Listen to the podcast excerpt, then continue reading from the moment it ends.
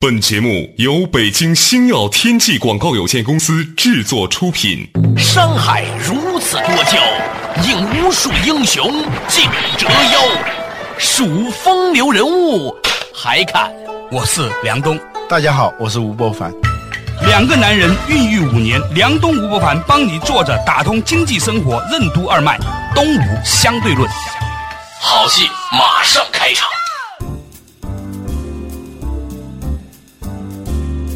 坐着打通经济生活任督二脉，大家好，欢迎收听东吴相对论，我是梁东，对面的依然是二十一世纪商业评论主编吴伯凡，伯凡你好。大家好，这两天你看到中国苹果店呐、门口啊发售新的四 S，嗯。啊，很恐怖啊那个照片，嗯，连李开复老师的微博都用了“吃惊”两个字来形容，嗯，那个浩瀚的阵势，那个井然有序的组织，哪个方阵系的是红丝带，哪个方阵系的是黄丝带，你不知道是买东西的人，你以为发生很恐怖的事情啊，嗯，只有春运在中国才发生过这样的情况，嗯，但是那个很有秩序。啊，啊这很奇怪。深夜大冬天的晚上十二点，北京，你知道？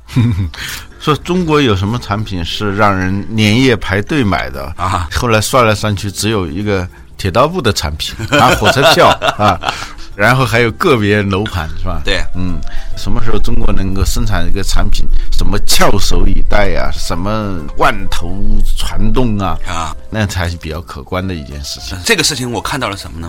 我们今天聊了另外一个话题，比如说你看那些古典小说，什么《西厢记》啊，什么《红楼梦》啊，什么《水浒传》啊，会发现呢，以前的中国人他只会在庙会上，啊，某一个寺庙开光有人头攒动这样的情形。社会这个词就那么来的嘛，我们曾经讲社和会，对，它是因社而会。社是什么呢？社是一个宗教仪式，祭奠那个土神的啊所以社社的旁边一个土嘛。哦啊，什么是土神呢？据郭沫若说，土神呢就是一个巨大的一个土包，这个土包象征着什么呢？象征着地乳崇拜，大地的乳房，说大地养育了我们，大家呢就围着那么一个巨大的一个土包。在祭奠它，一般是在春天的时候，春社，大家因为祭奠这个社神，而汇到一起，就叫社会。增长知识但是“社会”这个词还不是我们汉语本来就有的啊，是因为这个“社”，嗯，后来传到日本，日本把跟宗教有关的东西，那种寺院啊、那个寺庙啊，嗯，就叫社。啊，由于大家都去那个社，就汇到一起了，所以“社会”这个词是是日语。然后呢，日本呢还有一个词，因为大家汇到一起，嗯，然后来做一个组织的这种形式，就把它倒过来。啊会社叫会社啊诸事会社啊，就是公司的意思啊叫，诸事每件事情，株式 株式皆准。那就 股份公司叫株式诸会事会社有点道理。你刚才讲的这个地乳崇拜啊，嗯，就想起了现在很多人对这个城市里面的很高的单体的楼的崇拜一样。你看每一次某个城市要发展所谓的经济啊，建立某种的说地标啊，就有一个很高的这个，地标性建筑。对，这啊其实是大地阳具崇拜，本质是一样的。嗯，也就是说，这种传统的宗教这无可挽回的消失了啊！嗯嗯大家都不信那些东西了。嗯，但是呢，人的内心当中他是有某种需求的。嗯有一个社会学家说，某种形式的宗教会消失，但是人们对于宗教就那种心理需求还是存在的。情怀仍在，对吧？这个有风险的地方啊，有身份认同的地方，就一定会有宗教。一个什么都不信的人，当他面对，比如说一次淘汰率极高的考试，嗯，一次风险非常高的投资，嗯，他内心都会产生某种神秘的期许，啊，对，就有一种对话的声音会泛出来。对对。有的时候我们认真想想哈，在某一些时刻，你仍然会发现，诶，你在跟某一个人在对话，嗯，那到底是在跟谁对话呢？你为什么会这样去对话呢？我觉得它可能真的是一种来自于人类族群的自然而然的习惯。哎，我不知道除了人以外，其他动物会不会有类似的想法呢？这个真是不知道。那个据说是在一些高级的群居性动物里头，比如说狼，嗯，它有某种近似于仪式的东西，嗯，在某些时候，它围着那个猎物，嗯，转，嗯，就是排成队了，这样转来转去的，嗯。看上去有点像那个仪式性的东西。还有说那个狼朝着那个月亮，嗯。那样嚎叫，嗯，这个解释不了，人就会猜测这里头是不是有狼身上他们也有一种的，就寻根的某种东西，甚至是说它跟自然界里头跟某种东西有一种神秘的关联。对话，他有对。他的对话方式嘛。对对，你看那个狼对着月亮那个叫的时候，是不是也是一种在对话、在祈祷、在哀求、在干什么？你都可以想象是那样一种对，其实那个方式跟那个竹林七贤他们当时是吧，喝完酒之后对酒当歌，本质可能真的是很像的。我有个朋友，前段时间参加过一种潜能开发课程，嗯，他跟我讲哦，有几个课程很有意思，嗯，其中一块呢就是让所有人弯在地上像婴儿一样哭，呃呃。开始他就觉得很好笑，嗯，就觉得只是个游戏嘛，嗯，哭着哭着，有些人就进状态了。嗯，就感觉自己像回到母体一样，就感觉这自己好像意识被放空，去到了一种纯粹的、很 pure 的感觉。然后呢，第二个课呢，就是像狼一样对着月亮呜那样去叫。呃他说也是这样的。我那个朋友是一个理性主义者、科学主义者，还挺有文化的。嗯，他跟我说真实的感受。嗯，叫了大概有个半个小时以后，他感觉自己是很孤独的。嗯，他觉得说就似乎看不到旁边的人了。嗯，他觉得自己就是跟那个月亮之间建立某种联系，甚至他觉得自己就像是在一个苍茫的大地上的一个孤独的狼。嗯，泛化的我们说打引号的宗教感，其实是个什么东西啊？就是意识到自己作为一个孤独个体的渺小性，嗯渴望把自己跟平常看不见的某种所谓的神秘的力量连接起来，让自己获得某种力量，嗯，调动自己的某种潜能，让自己的这种烦恼啊、那种忧愁啊少一些，让自己体会到更多的那种安稳，嗯内心的那种宁静、平和等等，就这样一种状态。这跟一个人用微博有什么区别？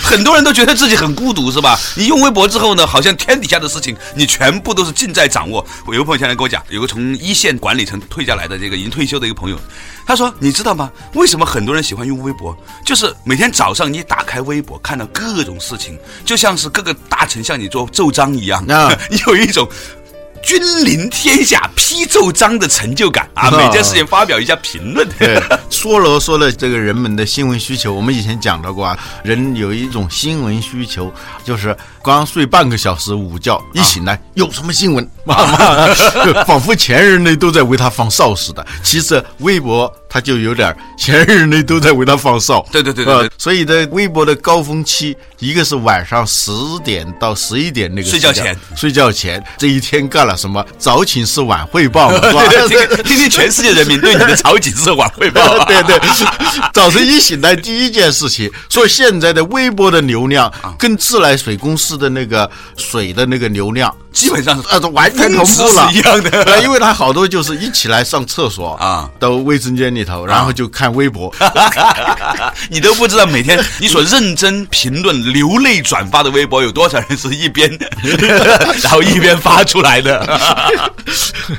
也就是你说了，其实人在某种程度上都是孤独的，对。渴望跟某种东西联系起来。嗯，我好像跟别人一样，对。于是呢，就形成一种安全感。就想小的时候，我们去偷苹果，呃，平时打死我都不干这种事情的。啊。只要三五成群啊。互相壮胆，你就敢去干这事儿。哇，你别偷苹果，就是过马路，对对对，闯个红灯什么的。过过马路，人一多的时候，那种人多势众过马路那种感觉，啊就比你一个人过马路那种感觉要爽得多，要有安全感。呃，对。啊，各种各样的所谓的替代性满足，就是传统宗教的那种替代性满足，现在有很多。嗯，有一本书叫《无形的宗教》，那这本书到底讲的是什么呢？嗯对不起，稍事休息，马上就回来。东吴相对论，嗯，为什么说人们在足球比赛、歌友会等社会活动中得到了某种类似宗教的体验？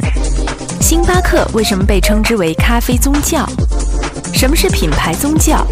好的品牌营销为什么会给消费者带来类似于拜物教式的体验？企业领袖为什么要刻意把自己打造成教主？什么是情感定价？如何打造企业文化的内品牌？欢迎收听《东吴相对论》，本期话题：无形的宗教。作者打通经济生活任督二脉，大家好，欢迎收听《东吴相对论》，我是梁东，对面依然是二十一世纪商业评论主编吴伯凡，伯凡你好。大家好，较早之前呢，我们从苹果店门口的树叶的黄牛党集结，啊，谈到了这个人类的普遍的加引号的泛宗教化意识，然后就讲到那本书叫做什么来着？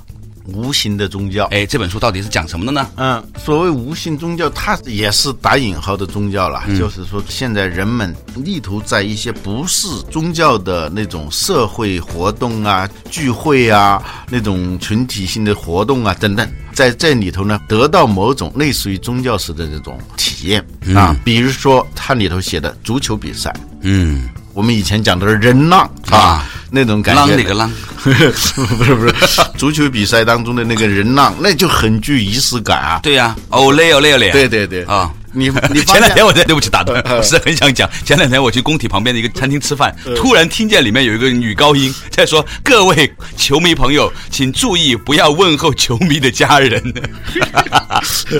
体现首都球迷风范。”太逗了。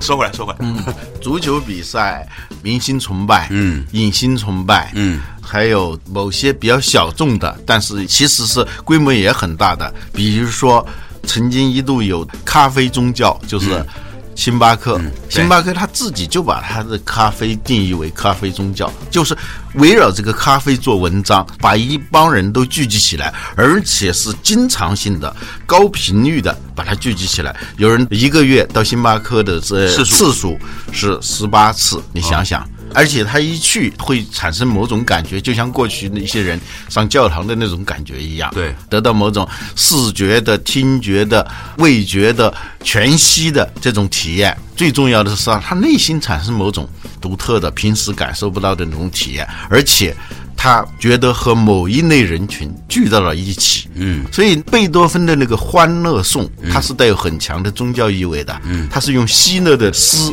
谱成的曲子嘛。嗯，其中有一句唱的是：“在你的神圣的翅膀护佑下，我们团结成兄弟。”嗯，就这种感觉。你发现现在的那些商品，类似于拜物教的东西里头，也有这种成分在。今天我们想跟大家讲的就是这样一个话题。从苹果这个事情上，我们看到啊，这样的一种类似于这样的情怀的东西呢，它其实是被物质填进去了。我们今天对这个事情的态度就是，拜物教成为了一种青少年、年轻人，甚至是比如说像苹果这样的，他已经是白领和中产阶级老的男人们都在追逐这个东西。对这个事情很有趣，就是宗教可能在现实生活中已经慢慢淡去了，嗯，但是拜物教加引号的啊，拜物教所提倡出来的，是让我们感受到的一种集体行为，包括一种集体心理行为，嗯，很值得我们加以关注。嗯，对，实际上它也是品牌营销当中的一种手法。嗯，有一本书叫《品牌宗教》，它讲的就是这个东西。他说，好的这个品牌，它的极致就是类似于拜物教式的东西。嗯，几个特点，第一个有所谓的仪式。仪式都是跟聚集有关的，嗯，所以这些苹果迷聚到那里头啊，本身就是个事儿。它本身是个事儿，它本身就要体会那种感觉，它不是单纯的买一个商品。你说早一天晚一天那能怎么样呢？对啊从别的渠道买一个也可以嘛，是吧？对呀但是它不是，这些人聚到一起的体会那种感觉，它本身就是带有某种仪式性的东西。而且这个地方很有意思。嗯我在法国、在伦敦、在香港，嗯看到的苹果店。里面的人都长得差不多，你甭管是黑的、白的、黄的，嗯，长的样子、那个调调、那个神态、那个眼神很像啊，这点很奇怪哦。对，比如说过去 IBM 讲用他们的产品的人，嗯，都是差不多的，对啊，他深色的西装啊对。蓝色的领带，这是品牌营销当中据说是最高的一个境界啊。但是提醒大家，其实当我们自己觉得在追逐某种东西的时候，实际上我们是被某种东西裹挟的。对。我们今天提到这个事情，老吴讲到，如果一个品牌有类似于像宗教这种东西的时候，它有群居性，有群体行为。除此之外呢，它有很多的标识，它有口号，它有某种的意识共振，它有某种的行为呼吁。比如说，你为了达成这样的一个心理的东西，你要做个什么事情？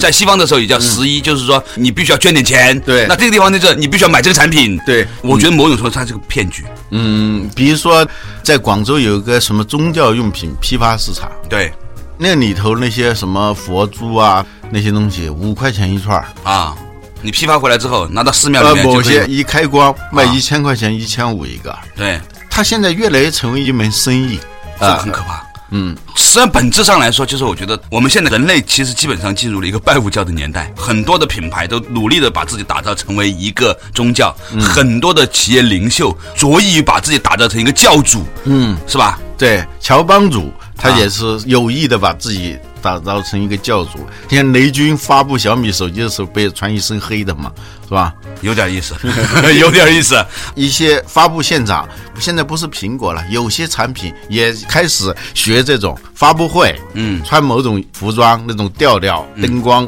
效果等等，还有下面烟雾缭绕，哦呃，下面还要安排一些人，首先产生尖叫，此起彼伏的，嗯，这是付费的。对 开始那一些叫的声音都是付费的。对，后来这些托儿一叫吧，大家也跟着叫，是吧？气氛就很热烈。嗯，这种热烈的情感当中，你掏钱就很痛快，这个叫情感定价。啊对，定价不再遵守性价比的逻辑，有一分钱一分货，不是这样的，它就变成一种情感定价。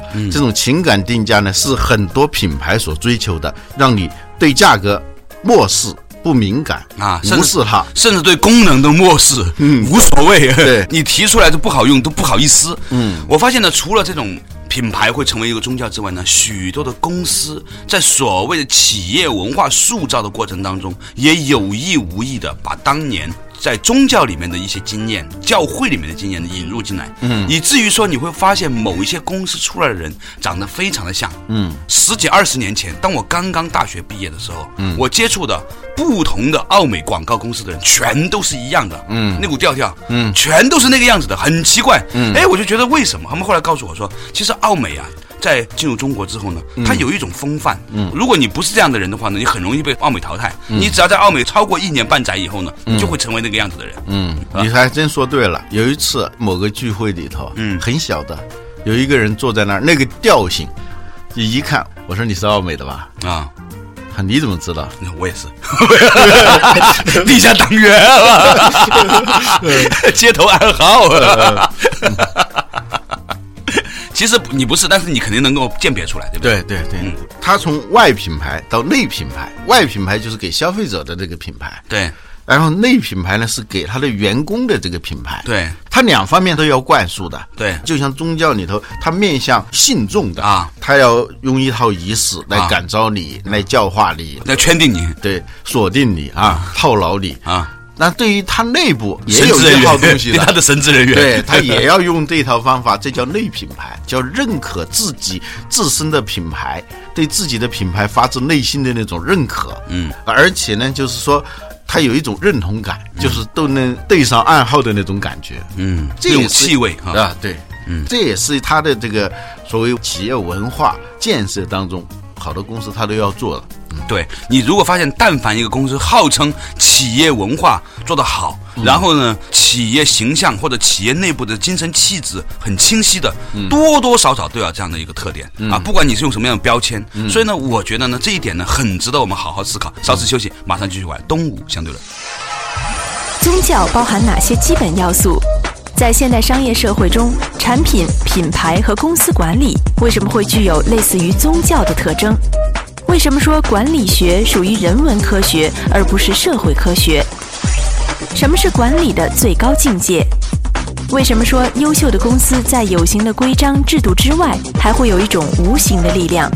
欢迎继续收听《东吴相对论》，本期话题：无形的宗教。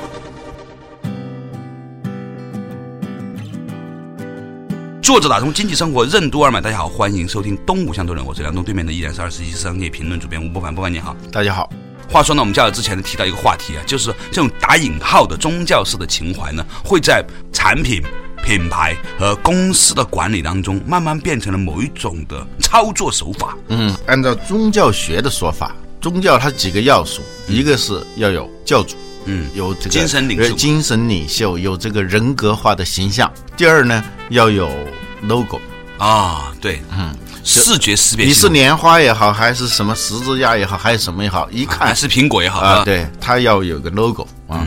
第三呢，要有经典经文，嗯。有些公司是真的，我看见过啊，公司的所谓的培训材料，基本上就是那种类似于他们公司自己的经典，那是必须要让员工熟读的，嗯而且会背，随时考试。碰到有的公司的人突然跟我说我要回总部，我说干嘛？我们培训。我说培训什么？就是要背那些东西嘛，嗯，就要考试啊、还有一个就是仪式，嗯，仪式呢有多种多样的，有日常的仪式，嗯，你看那些饭馆门口现在。每天你都能看到那个，又像是军事化的那种方法，稍息立正，然后喊口号，这是日常的这种仪式。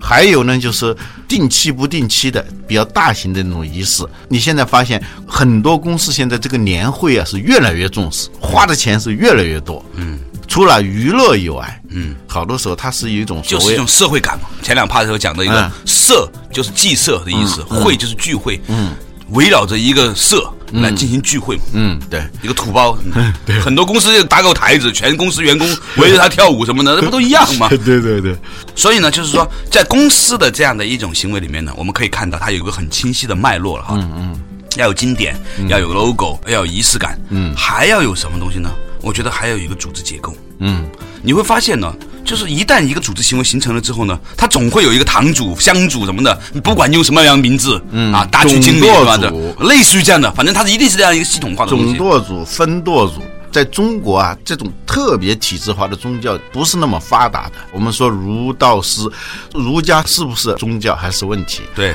道教呢，它也是一个自由主义。对少数人的这种，它没有形成一种普遍的有社会建制的这样一种宗教。对，比较成型的就是佛教了，是吧？但佛教的那种结构也不是那么严格的，嗯，它不像西方基督教会，它是有教会国家的，嗯，我们老说民族国家，民族国家对立是教会国家，最早是教会国家，后来各个民族开始建立自己的国家，是吧？是这样，所以它是一个有严格的组织结构的这么一种机制，所以从教主、logo、经典、仪式到组织结构，还有内部的故事，啊，就代表性的故事跟经典连在一起。对好多公司就编那些故事，嗯，有的是真的，嗯，有的是虚构的，有的是真的东西加很大的虚构的成分，啊，让大家去相信些是别人的。故事，把它穿在自己身上的。对对对，原来我看德鲁克有一句话我不理解，他说管理学属于人文科学，不属于社会科学。嗯，当时我不明白为什么是人文科学，后来我越来越理解了。管理的最高的那个境界，它是要超越有形东西的，它要形成一种所谓的文化氛围，形成一种无形控制和操作的这种力量，而不是有形的。比如说，你公司里头建一些制度、建一些流程，这都是有形的。但是，一个真正运行的比较顺畅的一个公司的话，它是要高于这种有形之上的，有一些看不见的手在操作每个人，甚至是让你自己去。控制自己，自己去管理自己的这样一种状态。嗯，与此同时，它跟市场的关系、跟消费者的关系里头，最后的达到的那种状态，也不是一个简单的购买关系，嗯，而是一种更多的像是一种人文现象。我们看到的这种连夜排队买 iPhone 4S 的，就有这种迹象。对，所以呢，我们刚才看到了，就是说从产品到品牌到公司哈，其实呢，我发现呢，还有另外一个东西逐渐在形成，就是基于网络社会之后啊，人们呢借由网络社会形成了一种更广泛的集群，嗯。它可能已经不是个公司了，它可能就是某一个关键词，它也会聚合在一起。嗯，基于某一个关键词的，或者基于某一个虚拟的形象，例如说前些年超女的时候、啊，有某一个歌手，大家就聚集了。聚集到最后呢，甚至连这个歌手本身都是被抛弃在外的。我举一个不能说别人的例子，以我为例吧。嗯，前些年百度贴吧里面呢有个叫梁东巴的，嗯，那个时候呢我还在电视台做事情的时候，经常做读书的节目，所以呢就慢慢慢慢的就有个叫梁东阅读会的组织就出现了在吧上面。然后呢很多朋友呢就借由这个事情去讲读书。后来我发现他们每一次聚会的时候是不用通知我的，因为他们觉得通知我太麻烦。嗯，这梁东这个根本就是跟你没关系，没什么关系，他就是个名字而已，就借用了你的名字，反正这个名字也没注册，谁都可以用。然后他们就自己聚集啊，买书啊，看书啊，交流啊，嗯，大家还不亦乐乎。嗯，这个东西是什么呢？我觉得就是我刚才提到的，从产品到品牌到公司，到最后呢，基于社区网络，基于刚开始的某一个缘起，最后呢形成，形成了之后，他自己修炼成仙，你知道吗？这个修炼成仙打个引号哈，它形成了一个这样一个组织和系统。嗯。这就是传统的社会科学没法研究的东西。嗯，起码是传统的社会学，它不关注这些东西。嗯，一个它是虚拟的，看不见摸不着。嗯，你哪儿找一个什么梁冬阅读会去？哪儿挂牌子了？对啊，他又不注册。对啊，但是呢，现在有很多很多的这种类似于组织又不是组织的，甚至连虚拟组织都算不上的，它只是一个社区、一个社群、一个网络交流平台。它作为一种新的力量，既不是传统的公司，对也不是政府，也不是公益组织，是，对对，它也不是 NGO，这什，么都不是。它是一种新的形态。有个词很有意思的，叫无组织的组织。嗯，对。或者还有一个词叫无权利者的权利 （power of the powerless），就是说他好像是没有什么权利的人。嗯，哎，这形成了这个东西，它形成某种权利。嗯跟商业有关的，比如说网上有这种反某某某联盟，嗯，反某个乳品企业的联盟。嗯，这个它的力量你你你没法也不知道这个联盟的头是谁。对，还有什么反中医联盟也有吧？啊，是吧？对对对对对，有点意思，有点意思，有意思。这个我觉得它其实是一个很有趣的一个进化的过程。嗯，某种程度上来说，我觉得伴随着人们整个社会的互联网化。你不能说是某一个公司的互联网产品，微博也好啊、嗯 q 群也好，贴吧也好啊，他们都会一起一浪。可能这两年是这个产品，过两年是那个产品。嗯，但是呢，这个人群组织好像就是一个，我只能用加引号的幽灵啊，像幽灵一样，他们附着在不同的产品上面。嗯，然后呢，在不同产品上面发出他们的声音。嗯，甚至这个声音呢，它也不是某个人的声音。嗯，它也不是某个人能控制的，但是你明显能感觉到这个东西的存在。对，也许初始阶段跟某一个个人有关。对，但很快它就被边缘化了。阅读会就是这样嘛，是吧？梁冬就被边缘化了嘛。呃，比如说那个卓别林最红的时候啊全美有各种以卓别林为名字的这种协会啊。比如说，大家谈论卓别林啊，进行卓别林模仿秀大赛，呃，然后每年还要比出谁最像卓别林。嗯，有一次卓别林自己想我也去参加一下，结果就得了个第二名。同样的事情，前两天我在某个电视台看见他们采访曾志伟，说曾志伟啊说话呀有点尖嘛，啊啊，徐福记，徐福记啊。然后呢，曾志伟拍的电影呢，后来就找了一哥们儿呢帮曾志伟配音。嗯。有一次，曾志伟在街上碰到街上的大婶啊，那个大婶说：“你说两句话来听听。”曾志伟说：“说两句。”那个人说：“不对不对，应该再高一点，因为 帮他配音那哥们儿的声音比他高半格，你知道吧？所以呢，曾志伟要把自己的调门提高半格。那个阿婆说：“嗯，这才像曾志伟说话。”对对对。借由这个事情呢，层层深入，你会发现说，实际上在人类社会里面，那样的一种宗教或者准宗教或者带有宗教情怀的那种人类社会的共同行为，它是以不同的方式呈现出来的。它会以产品、品牌、公司、互联网上的各种社群，或者是某些虚拟的社会等等。但是呢，他们仍然在发挥着某种你。看不见，但是能感受到的力量，这个东西呢，我觉得很值得探讨。如果有一些人把他们引用或者是使用成为某种产品的推销手段的时候呢，我希望我们收音机旁的听众朋友，能够加以真实的鉴别。好，感谢大家收听今天的《动物相对论》，下一集再见。